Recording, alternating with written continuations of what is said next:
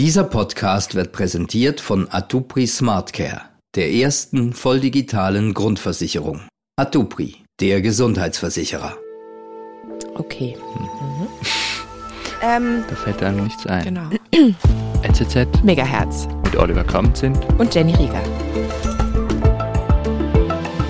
Sehr gut, sehr gut.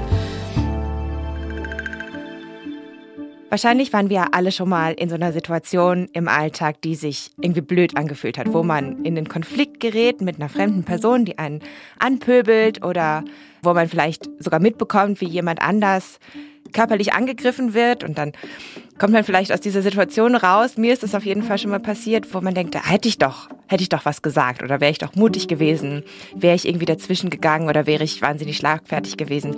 Und letzten Endes ist es bei mir zumindest irgendwie schon öfter so vorgekommen, dass ich dachte, ich würde ja. Ich habe aber Angst, weil ich die Situation nicht gut einschätzen kann, weil ich nicht weiß, begebe ich mich da irgendwie in Gefahr. Und letzten Endes mache ich dann vielleicht eher einen Rückzieher und entferne mich aus der Situation und ärgere mich im Nachhinein. Und darüber wollen wir in dieser Folge NZZ Megahertz reden. Mein Name ist Jenny Rieger und mein heutiger Gast heißt Jan Wanner. Hallo Jan. Hallo Jenny. Schön, dass du da bist. Du bist Trainer für Gewaltprävention und Selbstverteidigung. Also du weißt, sehr gut, wie man mit aggressiven Menschen umgeht, denke ich mal. ja, das denke ich auch und ich werde immer noch besser darin. Das ist ein lebenslanges Lernen, mhm. wo ich mich gerade drin befinde. Aber ich mache das jetzt schon seit über 20 Jahren, also ich bin da durchaus sehr gut drin, nicht nur selbst das zu können, sondern vor allem auch andere Menschen darin zu unterstützen, dass sie mit schwierigen Situationen besser umgehen können. Wie bist du denn selber zu diesem Thema Selbstverteidigung gekommen? Was war da deine Motivation? Ich hatte vor, das dürfte jetzt 25 Jahre her sein, ein Schlüsselerlebnis. Mhm. Ich hatte in meiner Jugend zwar schon einige gewalttätige Situationen erlebt, auf der Empfängerseite wie auch auf der Senderseite. Also ich habe Gewalt erlebt, aber auch Gewalt, Gewalt ausgeteilt. Aber dann gab es vor circa 25 Jahren ein Erlebnis, wo ich tatsächlich in einer Situation war, wo ich nicht selbst Betroffener war, aber ich habe das beobachtet, wie jemand von zwei Personen verprügelt wird. Mhm. Klassisch, Fäuste ins Gesicht, dann ging der zu Boden, Tritte zum Kopf, sowas. Und in der Situation, das war das erste Mal, wo ich komplett eine Schockstarre bei mir erlebt habe. Also ich war dann nicht direkt in der Gewalt drin, aber ich habe von außen zugeschaut, körperlich in einer totalen Starre während in meinem Kopf ein innerer Dialog die ganze Zeit ging, das kann doch jetzt nicht wahr sein, da muss doch jetzt jemand helfen, ich muss doch jetzt was tun, da müsste doch jetzt was passieren, das ist, das stimmt doch jetzt nicht, das ist doch, das kann doch gar nicht wahr sein. Und das ist eigentlich die Definition von einer Schockstarre. Ne? In, mhm. in deinem Kopf passiert zwar ganz viel, aber du tust nichts auf der körperlichen Ebene. Und im Nachgang dieser Auseinandersetzung ist mein Selbstbild und mein Wunschbild, die sind so auseinandergedriftet. Also mhm. ich habe das so gemerkt, dass ich da was nicht gut gemacht habe, dass ich mich zwei Wochen später zum Selbstverteidigungstraining angemeldet habe und da wurde jetzt bei mir ein Lebensthema draus. Mhm. Was war das für eine Situation? Kanntest du die Leute oder bist du einfach so in so eine Situation reingestolpert? Ich kannte eine Person, die eine Person, die mehrheitlich die Gewalt erfahren hat, die anderen zwei waren mir unbekannt mhm. und das war jetzt nicht in so einer krassen Hochrisikosituation, das war nämlich an einem Samstagmorgen auf einem Flohmarkt in ah. der Stadt Zürich. Okay nicht, nicht, wo man sowas erwartet, so eine Szene. Nee, und das ist genau schon ein Problem. Ne? Man hat so Erwartungen, wo denn das passiert. Ja. Und wenn einem das an einem anderen Ort oder zu einer anderen Zeit, in einem anderen Kontext kalt erwischt, dann ist halt ein sehr großes Risiko, dass man da komplett unvorbereitet reingeht und dann halt unter Umständen wirklich in diese Schockstarre reinkommt und vollkommen überfordert ist ja. mit der Situation. Wie, wie ging das denn dann schlussendlich aus? Wurde jemand ernsthaft verletzt? Nee, das gab denn keine Hospitalisierung okay, oder so. Das gab halt so ein bisschen Schrammen und blaue Sauge und ein bisschen Schürfwunden. Ist dann nicht total eskaliert, aber für mich war das schon eine sehr tiefgehende Erfahrung, zum ersten Mal diese Schockstarre selbst zu erleben. Mhm. Und wenn du sagst vorher, du hast in deiner Jugend schon auch Gewalt erfahren und ausgeteilt, also äh, sprechen wir da von so Schulhofprügeleien oder, oder irgendwas anderes? Das auch und auch ein bisschen mehr. Ich war ein sehr heute würde man sagen, sehr erlebnisorientierter junger Mensch und ähm, durchaus auch immer auf der Suche nach dem nächsten Adrenalinkick und habe mich dadurch auch teilweise in Jugendszenen bewegt, die durchaus gewaltaffin waren. Mhm. Also Gewalt eigentlich so zum normalen Spektrum der sozialen Interaktion gehört hat. Mhm. Und habe auch später dann immer noch so ein Faible gehabt für ähm, sozial, für Subkulturen, die eher so ein bisschen am Rande sind, die nicht so diese neurotische Angst vor Gewalt haben, sondern eher auch mal die ja. Fäuste sprechen lassen. Okay, verstehe, alles klar. Okay, gut, dann hast du dich also entschieden, einen Selbstverteidigungskurs zu machen. Wie lief das? Was war das für ein Kurs? Das war für mich, das war ein Kauf Magar-Kurs. Das ist so ein System, das aus Israel kommt, das Aha. von den israelischen Streitkräften unter anderem trainiert wurde, historisch, heute immer noch wird allerdings angepasst jetzt auf den europäischen gesetzlichen Rahmen und auch auf die Bedürfnisse mhm. von äh, normalen Bürgerinnen und Bürgern. Was hat das so für Eigenschaften? Man hat ja vielleicht irgendwie so Kung Fu oder, oder Karate oder sowas vor Augen, aber das ist was, was Ja, das ist ein Bild, wo ich äh, dir empfehlen würde, dich davon zu lösen, weil okay. gerade Kampf Kampfkunstarten, so die ganz traditionellen Sachen, die sind weitgehend untauglich für Selbstverteidigungssituationen. Mhm. Kampfsport, vor allem wenn es Vollkontakt-Kampfsport ist, sind die Tools grundsätzlich oftmals gut geeignet, aber was halt anders ist, ist der komplette Kontext. Wir bewegen uns bei der Selbstverteidigung nicht in einem sportlichen Kontext mit Regeln, die der Sicherheit dienen, mit klaren Abläufen, mit Gewichtsklassen, mit einer Limitierung der erlaubten Techniken. Und das ist auch das, was die Selbstverteidigung so stressig macht. Du weißt nicht, was kommt, du weißt nicht, was passiert, du weißt nicht, wie es ausgehen kann. Mhm. Du hast also sehr viel weniger Sicherheitsnetz und deshalb ist einfach der Stresslevel sehr viel höher und das hat große Aufwirkungen, Auswirkungen auf das, was du denkst, was du fühlst, aber auch wie du handelst. Mhm. Und ein gutes Selbstverteidigungstraining muss diese physiologischen und psychologischen Faktoren unbedingt thematisieren, mhm. weil sonst trainierst du einfach an der Realität vorbei. Ja. Ich glaube, da kommen wir dann gleich noch mal ein bisschen mehr im Detail drauf zurück. Genau. Und dann hatte ich aber quasi, also wie, wie lief denn dieser Prozess ab? Diese Selbstverteidigung hatte ich dann total gecatcht. Und dann ja, mir hat es wirklich den Ärmel reingezogen. Ähm, das ist auch so, dass nach ein paar Jahren des Trainings mein damaliger Trainer, der hatte eine oder hat eine große Sicherheitsfirma, über den bin ich dann in den Sicherheitsbereich reingerutscht. Mhm. Und ich wollte auch die Dinge, die wir zwar gefährliche Dinge, die wir trainiert haben, aber immer noch in einem sicheren Umfeld. Ich wollte schauen, was davon funktioniert denn tatsächlich noch in der Realität. Und für mich war dann klar, der Ort, wo ich die meisten Konflikte erleben kann und die Dinge ausprobieren kann, das wäre im Sicherheitsbereich, also spezifisch im Nachtleben. Und mhm. ich habe dann begonnen, als Türsteher zu arbeiten. Auch noch ein bisschen Erlebnisorientierung. Ja, das war auch noch die, die, die Kick-orientierte A-Type-Personality, hat mhm. auch nochmal, durfte sich da richtig ausleben. Und ich habe mir das tatsächlich sechs Jahre lang angetan, Wochenende für Wochenende, in einem Kontext, wo halt, es ist spät nachts, es sind Gruppen von Menschen unterwegs, es sind junge Menschen, die konsumieren noch Alkohol. All diese Faktoren können dazu führen, dass die Menschen je nachdem nicht unbedingt die ähm, wie soll ich sagen, die besten Verhaltensweisen an den Tag legen. Und das war für mich natürlich ein super cooles Lernfeld, um mit emotionalisierten Menschen lernen umzugehen. Mhm. Und das halt auch in einem realen Kontext, nicht nur im simulierten, sondern draußen mit echten Menschen, die wirklich emotionalisiert, aggressiv sind, zu schauen, was funktioniert da noch, wie gut kann ich die verbal kontrollieren und wie gut funktionieren körperliche Techniken. Mhm.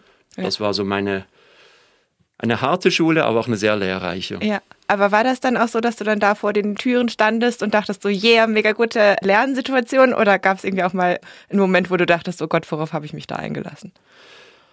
Eigentlich fast jede Situation, die ein bisschen härter wurde, war im Nachgang so, wenn ich darüber reflektiert habe, dass das schon Punkte gegeben hat, die man hätte besser machen können. Mhm. Der Punkt ist, so eine Situation einzuschätzen aus einer sicheren Distanz, gemütlich auf dem Sofa und ohne Stress darüber nachzudenken, das ist eine andere Situation, als wenn du mittendrin stehst, sozusagen im Orkan drin der Emotionen und selbst vielleicht auch noch emotionalisiert bist und dann irgendeine Lösung finden musst. Das ist oftmals nicht die perfekte Lösung und das muss es auch nicht sein. Sie muss einfach gut genug sein. Mhm. Das reicht.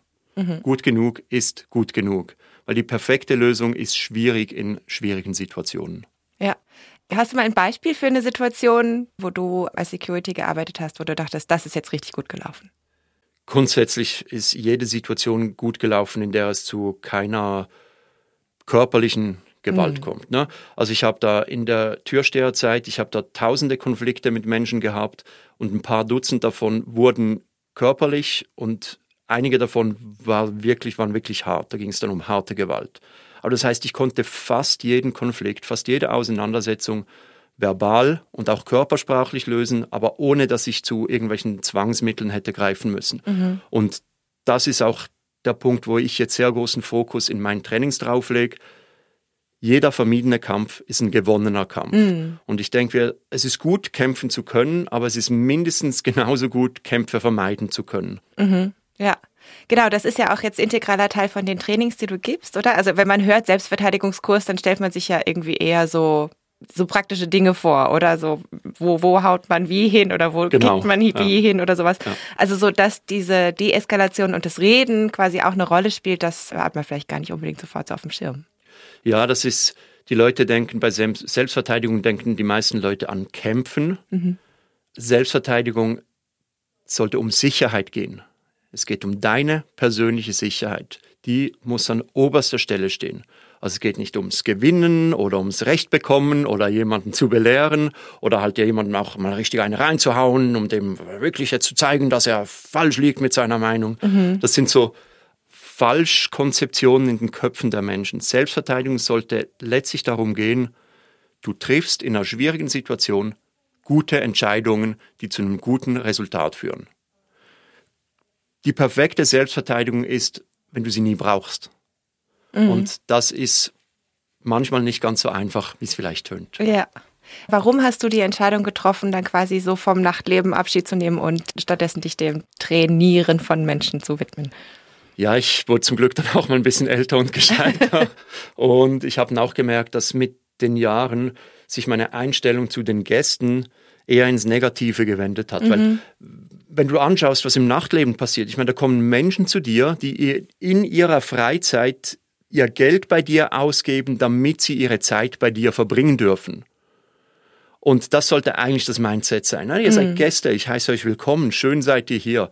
Aber bei mir war es so, dass ich halt so viel dumme Situationen und dumme Verhaltensweisen gesehen habe, dass ich dann nicht mehr diese Unbeschwertheit hatte und mhm. ich einfach auch gemerkt habe, ich mag das auch nicht mehr, jetzt irgendwie Nacht für Nacht mit die Beine im Bauch zu stehen und mir das ganze, dieses ganze Panoptikum an suboptimalen Verhaltensweisen ja, anzutun. Das hast du schön gesagt. Ja, da, da war für mich dann der Punkt mal klar, ähm, zu sagen, okay, danke für die sehr lehrreichen Jahre. Ich habe viel über mich gelernt, ich habe viel über die anderen Menschen mhm. gelernt und jetzt ist Zeit für naja, woanders ja. hinzugehen und das hinter mir zu lassen. Ja, ja das finde ich spannend, dass du sagst, viel über dich gelernt, oder? Weil, also ich meine, ich, ich habe da jetzt, also ich meine, wirklich bei weitem eigentlich noch nie eine richtige Gewaltsituation erlebt, aber zumindest schon mal so, so Situationen, wo ja, wo ich halt dachte, oh, jetzt sind wir an so einem Scheideweg, oder? Und jetzt kann irgendwie dieses oder jenes passieren. Und ein Beispiel war auch im Ausgang, da war ich irgendwie in einem Club mit, mhm. mit Freunden und wir, wir saßen dann irgendwann mal so ein bisschen vor der Tür rum zum irgendwie so quatschen und Luft schnappen. Und dann kam so von der Langstraße, also von der Zürcher Langstraße, jemand so, so vorbei gedriftet, der irgendwie auch schon ordentlich angetrunken war und wirklich sehr aggressiv. Also der kam irgendwie gerade so zu uns und hat, hat so alle Frauen wüst beleidigt und, und war halt irgendwie, mhm. hat gedroht und so. Und mein Freund war auch da zu dem Zeitpunkt und war irgendwie schon so drauf und dran, irgendwas zu machen oder halt irgendwie zumindest den Druck verspürt, was zu machen oder zu sagen, oder? Und dann halt irgendwie so die Frauen, die da waren, waren so, nee, nee, mach mal nicht, weil sonst gibt's hier gleich richtig Stress. Und dann zufällig war irgendwie einfach jemand da, also den ich da noch erst kennengelernt hatte an dem Abend. Und der hat irgendwie diese Situation wahnsinnig gut gehandelt. Und er ist irgendwie zu diesem, diesem Typen hin, hat irgendwas mit dem geredet, ich weiß nicht genau was. Und am Schluss kam er so mit dem Arm um diesen aggressiven Typen zu uns und hat ihn dazu gebracht, dass er sich bei allen entschuldigt. Und wir waren alle so, also wirklich mit offenem Mund so, wow, wie hat er das hingekriegt, oder? Also, mhm. und wenn ich so mich daran erinnere an diese Situation, wie, wie ich mich da gefühlt habe, oder? Es war halt irgendwie einerseits war es sehr, sehr wütend, oder? Weil ich meine, da kommt einfach irgend so ein Typ und beschimpft uns, was soll das? Besorgt natürlich irgendwie auch, weil es war so, okay, gut, das kann jetzt hier total eskalieren, wenn sich jemand falsch verhält. Also irgendwie so den Anschreien oder irgendwas machen ist wahrscheinlich die falsche Wahl, so, oder? Und dann eben auch diesen Impuls, die, diese Wut irgendwie so im Schach halten und unterdrücken, war wahnsinnig schwierig. Also für alle, die da waren eigentlich. Ja, das Umgehen mit solchen Triggern im Außen, insbesondere bei emotionalisierten Menschen, das ist eine Lebensaufgabe. Mhm. Weil naja, also scheint in der Situation das gut funktioniert zu haben, ne, dass da jemand kam, der offenbar die Handlungskompetenzen bereits hatte, um die Situation auch gut einschätzen zu können, richtig einzuschätzen, so wie es tönt, die guten Entscheidungen zu treffen und dann mit dem zu einem guten Outcome zu kommen. Ne? Also jemanden, der schon im rotglühenden Bereich dreht und äh, rumschreit und laut ist und beleidigende Worte und er zeigt mit dem Finger und er spuckt rum, währenddem er spricht, weil er so wütend ist, den einen Punkt zu bekommen, wo er sich entschuldigt, das ist ein rechter Journey. Mhm. Und jemanden da von A nach B zu bringen, das ist eine coole Aufgabe und das können halt nicht alle. Aber viele Menschen glauben, sie würden es können und begeben sich Hals über Kopf in eine Situation, der sie einfach von vorne bis hinten nicht mehr gewachsen sind. Mhm. Und es geht halt wirklich gerade bei einem guten Training für Selbstschutz auch darum, wirklich solche Handlungskompetenzen sich anzueignen. Wie, was, was macht überhaupt Sinn in so einer Situation? Was sind nützliche Verhaltensweisen und was sind solche, die vielleicht eher in den Abgrund führen oder zumindest auf einer Glatteisplattform, wo ich dann eventuell mich ganz verloren fühle. Wir sind gleich zurück. Den Gang zur Arztpraxis können Sie sich jetzt sparen. Denn mit SmartCare von Atupri sind digitale Arztkonsultationen so persönlich wie vor Ort. Berechnen Sie noch heute Ihre Prämie für die erste volldigitale Grundversicherung unter atupri.ch slash smartcare. Du hast ja vorhin gemeint, eben diese psychologischen und physiologischen Vorgänge, die dann auch stattfinden in so einer Konfliktsituation, die muss man irgendwie auch thematisieren und verstehen, oder? Kannst du das mal ein bisschen, ein bisschen erklären, was, was da passiert? Grundsätzlich, ähm, wenn wir eine Bedrohung verspüren, dann reagiert unser System, unser körperliches System mit der Ausschüttung von primär mal Adrenalin. Ne? Adrenalin hat ähm, physiologische Auswirkungen. Zum Beispiel kann der Puls innerhalb von weniger als zwei Sekunden auf über 200 hochgehen. Mhm. Du verlierst die Komplexmotorik, du verlierst die Feinmotorik, also du kannst gar nicht mehr feine Bewegungen machen. Das führt zum Beispiel auch dazu, dass sehr schnell sein kann, dass deine Knie zu zittern beginnen, dass du nicht mehr richtig atmest natürlich. Es zieht sich auch das Blut aus deinen Extremitäten zurück, also aus Armen und Beinen, um das ist eine evolutionsbiologische Geschichte, die wir noch mitgenommen haben in unser, ähm, in unser Dasein. Das ist um Abwehrverletzungen an den Extremitäten, dass du dann nicht gerade ausblutest. Mhm. Dasselbe mit dem Blut, das sich zurückzieht, passiert tatsächlich auch im präfrontalen Neokortex, also im Sitz des rationalen, strukturierten, ah, strategischen, Sinn, ja. langfristigen, sinnvollen Planens. Stattdessen fokussierst du dich vielmehr auf dein emotionales Empfinden. Mhm. Das heißt, du bist gar nicht mehr in der Lage, und das ist rein neurophysiologisch, du bist nicht mehr in der Lage, um wirklich durchdachte Entscheidungen zu treffen, sondern du bist mehr so wie ein Tier, das sich vielleicht in die Ecke gedrängt fühlt oder vielleicht gerade jetzt dem anderen seine Dominanz beweisen muss. Also die Analogie, die ich dazu sehr mag, ist einfach der Affe. Mhm. Weil der Unterschied zwischen einer Gruppe von Makaken und einer Gruppe von Menschen, insbesondere wenn diese Menschen junge Männer sind, spät nachts. Also zumindest auf der körpersprachlichen Ebene gibt es da ganz viele Parallelen. und wir alle haben diesen Affen in uns. Ja. Was es braucht, dass der nach vorne kommt, ist halt ein bisschen Stress und Adrenalin. Mhm. Also wir sind da gar nicht mehr so gut in der Lage, wirklich gute Entscheidungen zu treffen. Stattdessen sagte der innere Affe zum Beispiel, dem anderen Affen muss es jetzt aber zeigen. Und du musst jetzt da hingehen und mit dem Finger auf ihn zeigen und sagen, hey, wie redest du mit mir? So geht das nicht. Und ihn belehren. Was dann passiert ist, du hast zwei Affen, die miteinander kämpfen. Und das ist ja gut und recht. Nur das Problem dabei ist, in solchen Konfliktsituationen, du musst dich entscheiden. Entweder du bist Teil vom Problem oder du bist Teil von der Lösung. Mhm. Du kannst nicht beides sein. Und wenn du selber der Affe bist im Konflikt, naja, dann bist du vermutlich eher Teil vom Problem als von der Lösung. Also da passieren ganz viele Dinge in so Konfliktsituationen, die uns recht weit von dem entfernen, was wir glauben zu sein und sehr nah zu dem bringen, was wir früher mal waren. Und diese Anteile kommen da halt hoch und wir müssen lernen, mit diesen umgehen zu können, mhm. um in Konfliktsituationen unsere persönliche Sicherheit an vorderster Stelle zu haben. Denn das ist, worum es geht. Ja. Warst du auch mal der Affe in so einer Situation? Ich würde jetzt natürlich gerne Heldengeschichten erzählen von nein, ich habe mich immer im Griff, aber ja, das war ich auch schon öfters mal. Das war jede Person, die hier zuhört, auch schon mal. Denk mal an den letzten Beziehungskonflikt, den du hattest. Mhm. Ne? Jeder hat schon Dinge getan und Sachen gesagt, die vielleicht rückblickend du denkst, ja, war das jetzt wirklich nötig, diese Tür zu knallen oder diesen Teller zu zerschlagen oder meinen Partner zu beschimpfen? Es braucht nicht so viel, dass dieser Anteil oder diese Anteile hochkommen. Von daher, wenn deine Frage ist, ob ich das auch schon war, ja, leider ja. Aber ich sehe auch, dass man daran arbeiten kann.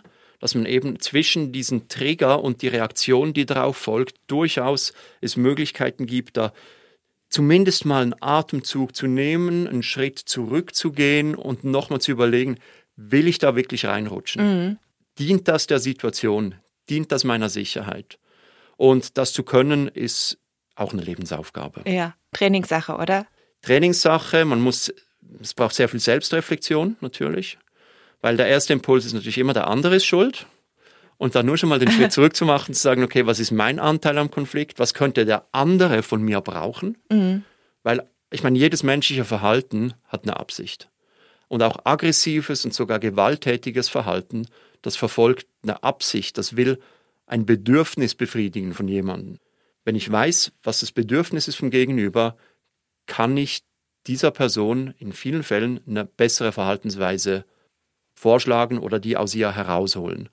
Aber das geht nicht, wenn ich selber der Affe bin und wir sind gerade im Affenkampf. Wir kämpfen jetzt um eine Banane, dann geht das nicht. Da muss ich selbst in der Lage sein, mich so weit selbst zu deeskalieren, dass ich wieder auf der Seite der Lösung bin und nicht auf der Seite des Problems. Ja, aber eben, du sagst also, das Adrenalin macht dann alle möglichen Sachen in, in deinem Körper und deinem Kopf. Das ist gar nicht so einfach. Oder wie, wie kommst du dahin an den Punkt, dass du so eine hohe Selbstkontrolle aufbaust? Einer der Wege ist tatsächlich Training, sprich wenn du schaust, was zum Beispiel Feuerwehren, Polizei etc. machen, die gehen ins Szenario-Training sein und Simulationen. Das sind Situationen, die möglichst realitätsnah gestaltet sind, damit sie in einem sicheren Kontext die Verhaltensweisen üben und lernen, die sie dann, wenn die ähnliche, gleiche oder ähnliche Situation in der Realität auftritt, dass sie auf dieses Level, das sie trainiert haben, zurückgehen können. Weil wir Menschen, wir glauben, dass wir in einem Ernstfall emporsteigen auf die Höhe unserer Erwartungen. Ja. Und die Erfahrung zeigt, dass wir im Ernstfall zurückfallen aufs Level unseres Trainings. Also das ist tatsächlich das eine, ist solche Situationen trainieren, sinnvolle Verhaltensweisen eintrainieren. Die zweite Möglichkeit wäre, das jetzt nicht unbedingt physisch zu trainieren, aber ich kann da tatsächlich auch schon sehr viel mit mentalem Training machen. Das heißt, du überlegst dir, was sind Situationen in deinem Leben, wo du mit aggressiven, emotionalisierten Menschen im Kontakt sein könntest, also bedrohliche Situationen. Und das stellst du dir so konkret und spezifisch wie möglich vor. Also was siehst du, was hörst du, was fühlst du, vielleicht sogar was riechst und schmeckst du. Dann überlegst du dir, was wäre eine sicherheitsorientierte Entscheidung in dieser Situation, um die Situation zu lösen. Und dann stellst du dir wieder vor, also du visualisierst, wie du diese gute Lösung einsetzt und am Ende natürlich das positive Outcome, also du stellst dir auch vor, wie das Ganze funktioniert hat. Das führt dazu, dass wenn dir so eine ähnliche Situation in der Realität begegnet, dann hast du schon sowas wie eine mentale Schublade, wo du das, was du gerade erlebst, reinpacken kannst und sagen kannst, kenne ich, laute Person, zeigt mit Finger auf mich, beleidigt mich, nennt mich Arschloch, Hurensohn, Wichser, was auch immer. Kannst mhm. ja, deine Fantasie ist groß, äh, mit solchen Dingen auf dich zukommt und du weißt, okay, ich habe diese Situation zumindest im Kopf schon mal erlebt. Mhm. Ich kann hinstehen, stabil, ich kann meine Hände hochnehmen, ich kann der Person sagen, gehen Sie bitte einen Schritt zurück. Du kannst ja Direktiven durchgeben, was auch immer es ist, was für dich funktioniert. Wenn du das vorher schon entweder real oder im Kopf trainiert hast, erhöhst du damit sehr die Wahrscheinlichkeit, mhm. dass du in einer echten Situation wirst du das Richtige tun und nicht aus der Emotion raus vielleicht irgendwas Blödes, das dich noch tiefer in die Bredouille bringt. Ja. Was sind denn da die wichtigsten Sachen, die man beachten muss, oder? Also ich meine, ich denke da so was an, eben wie du sagst, so Körpersprache ist wahrscheinlich wichtig, Mimik, was man sagt und wie man sagt. Das kommt ein bisschen darauf an, wo wir genau sind innerhalb der Gewaltdynamik. Mhm. Es gibt so verschiedene Dynamiken. Eine davon ist, wenn die, dein Gegenüber sehr emotionalisiert ist, also heiße Gewalt. Jemand laut ist und rumschreit und viel Raum einnehmen will da wäre in einem ersten Schritt tatsächlich sehr sinnvoll, dieser Person mit einer gewissen Empathie entgegenzutreten. Also nicht gleich eine von Latz knallen, sondern erstmal reden lassen und versuchen herauszufinden, was will diese Person überhaupt. Mhm. Nur schon gehört zu werden, kann eine magische Wirkung haben auf jemanden, der am Hochfahren ist. Weil er sich ja offenbar in irgendeinem Bedürfnis ist er verletzt und der möchte sein Bedürfnis durchsetzen. Und er hat sich noch nicht entschieden, gewalttätig zu werden. Sonst wäre es. Mhm. Also da habe ich tatsächlich noch Möglichkeiten mit emotionalem Selbstmanagement und mit Deeskalation allenfalls eine Lösung zu finden. Wenn er aber wirklich massiv Grenzen überschreitet, kann es notwendig sein, dass ich dem wirklich klar die Grenzen durchsage. Und für das brauche ich eine sehr klare, eindeutige, starke Körpersprache und eine Stimme, die in den Ohren des Gegenübers hängen bleibt. Mhm. Was ja nicht so einfach ist, oder? Also es ist ja selten, ich glaube also gerade in der Schweiz, selten, dass wir laut werden und auch überhaupt das Grenzen setzen und irgendwie so klare Befehlsbotschaften rauslassen, ist jetzt nicht was, was man, wo man mega, mega comfortable ist. Damit. Ja, das ist tatsächlich, wir sind in der Schweiz nicht so sehr auf der besonders dominant auftretenden ja. Seite. Da haben unsere Freunde und Freundinnen aus dem großen Nordkanton sind da schon sehr viel besser. Also ich meine, in der Schweiz, wenn du Brot kaufen gehst, dann sagst du, Grüezi, ich hätte bitte ein Brot. In Deutschland, ich krieg ein Brot. das ist halt, ja, das, ist, ja. das zeigt schon, da haben gewisse Menschen sind da sehr viel freundlicher und mehr agreeable, also mehr darauf bemüht, den Menschen um sich herum recht zu machen. Mhm. Und wenn du das natürlich ein Leben lang machst, dann fällt es dir halt tatsächlich auch schwer, mal hinzustehen und jemandem knallhart die Grenze aufzuzeigen. Dafür bist du wahrscheinlich dann eher empathisch, das heißt, du hast allenfalls auf der Ebene der Deeskalation mehr Möglichkeiten. als jemand, der nur reingehen kann, sagen kann, ja, stopp, bleiben Sie stehen, gehen Sie zurück. Weil das kann bei jemandem, der jetzt nur mal schlecht gelaunt ist, kann das dazu führen, dass die Person jetzt erst richtig hochfährt. Mhm. Also es ist, es ist beides wichtig, in meiner Erfahrung ist es schon so, dass gerade dieses Mal selbst auch klar eine Grenze durchgeben, klar Nein zu sagen, Stopp zu sagen, Halt zu sagen, legen Sie das hin, gehen Sie zurück. Da haben ganz viele Menschen ein sehr großes Thema mit. Und es ist eigentlich traurig, weil das ist etwas, das kann man sehr gut trainieren. Ja. Und ich mache viele Workshops in Unternehmen, wo ich mit gewaltexponierten Mitarbeitenden arbeite. Oftmals sagen sie, das sei für sie die transformierendste Erfahrung gewesen. Einfach mal hinstehen und klar, laut und selbstsicher, selbstbewusst jemanden zu sagen, nein, ich will das nicht. Mm. Und das kann natürlich super hilfreich und wertvoll sein, weil wenn du das machst, eventuell im besten Fall gibt es noch Zuschauer oder Bekannte von dir, Leute, die sich dann mit dir solidarisieren und die dir helfen, den Kopf aus der Schlinge zu bekommen. Mm, Im ja. besten Fall. Ja, eben eine Schwierigkeit dabei ist ja irgendwie auch, dass man auch selber wissen muss, was man will und nicht will. Ja. Ganz, ganz klar. Deine eigenen Emotionen sind der größte Feind mm. in so einer Auseinandersetzung. Weil die gaukeln dir was vor, was das Richtige wäre, aber eigentlich ist es der Affe, der zu dir spricht. Und du nimmst den, du hörst dem natürlich zu und das fühlt sich in dem Moment auch ganz richtig an, führt aber leider sehr oft dazu, dass das Resultat dann im schlimmsten Fall halt wirklich sehr dumm und blöde ist. Ja. Sprich, du bist dann im Spital, du hast eine körperliche Schädigung. Und vielleicht musst du noch Schmerzensgeld bezahlen. Genau. Hm. Das kann auch noch sein, weil ja, das ist auch noch so eine dunkle Seite dieser ganzen Thematik. Wenn es körperlich wird und das nachher eventuell sogar vor Gericht geht, dann steht je nachdem Aussage gegen Aussage. Es gibt auch so viele solche Fälle, wo zum Beispiel jemand einer, in dem Fall einer Frau helfen wollte, die offenbar in einem Beziehungsstreit war und dann kam es aber, dann hat es weiter eskaliert zu was Körperlichem und am Ende hat die Frau zusammen mit dem Täter gegen den Helfer ausgesagt. Mhm. Und das ist dann natürlich schon ein recht schlechtes Resultat, wenn du dann nicht in der besten Absicht irgendwo reingehst, du willst helfen und am Schluss steht in deinem Strafregister irgendwas von Körperverletzung. Ja. Das ist halt nicht ganz so optimal und auch da ist halt immer die Frage, kann ich diese Situation managen? Mhm. Habe ich wirklich die Kompetenzen, um mit dem umzugehen? Oder ist es vielleicht besser, einfacher und sinnvoller, zum Beispiel einfach mal Telefon rauszunehmen, Polizei anzurufen? Ne? Kann man, jederzeit. Ja. Die sind nicht böse, wenn du dich bei dem Telefon nicht meldest. Ja. Ja, also eben Kompetenzen, das ist, glaube ich, ein gutes Stichwort, oder? Weil, also diese Situation, die ich so im, im Intro ein bisschen geschildert habe, oder so diese also allgemeine Alltagssituation, wo man jetzt irgendwie denkt, jetzt könnte ich irgendwas sagen oder machen, könnte es aber auch lassen und so ich stelle mir irgendwie auch vor, dass wenn du jetzt wie du eben Kampfsport kannst oder halt in Selbstverteidigung halt irgendwie auch ja. körperlich quasi die Kompetenzen hast, dann ist es ja irgendwie einfach, oder? Weil dann, also was heißt einfach, aber zumindest hast, weißt du halt, dass du dich im Ernstfall auch physisch verteidigen kannst. Aber wenn du das jetzt irgendwie nicht kannst, also so ein, so ein Schlaffi wie ich, dann sieht das ja irgendwie nochmal ganz anders aus. Also zum Schlaffi wie du, da muss ich, muss ich opponieren. Ähm, Im Gegensatz zu den ZuhörerInnen ähm, sehe ich dich vor mir. Du hast zwei Beine, zwei Arme. Mehr brauchst du nicht. Mhm. Und das meine ich tatsächlich so. Selbstverteidigung, natürlich Größe, Gewicht, Explosivität, Ausdauerkraft, das sind alles wichtige Faktoren. Aber je weniger du sportlich denkst und desto mehr du denkst in der Kategorie von, ich will einfach eine Bedrohung neutralisieren, desto größer wird dein Fenster der Möglichkeiten. Weil du bist absolut in der Lage, nach einem Tag gutem Training dich gegen einen Mann zu verteidigen in der Art und Weise, dass du aus einer beschissenen Situation sicher rauskommst.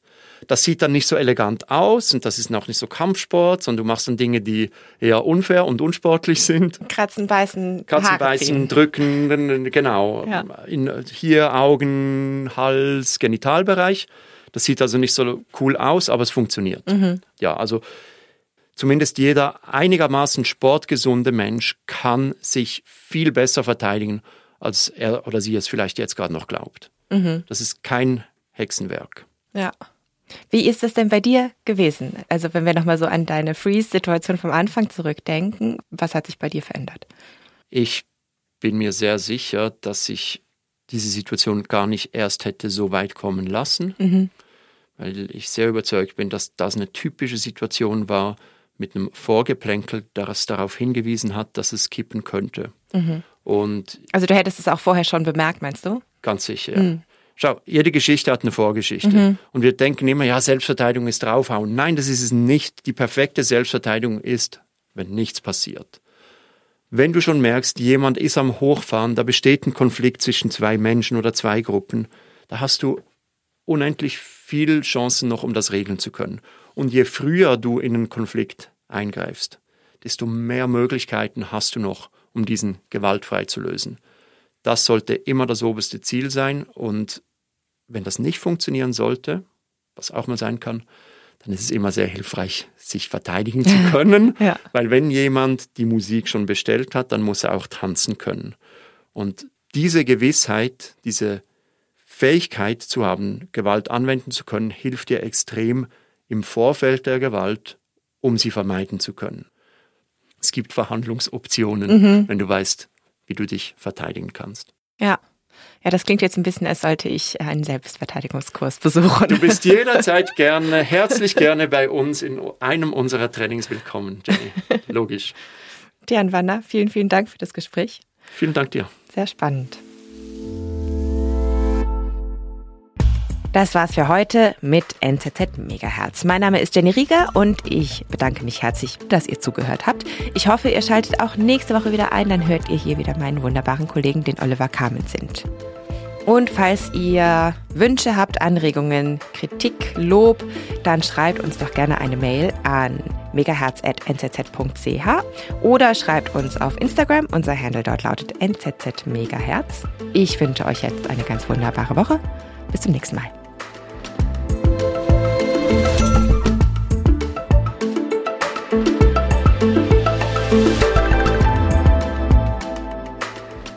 Megahertz.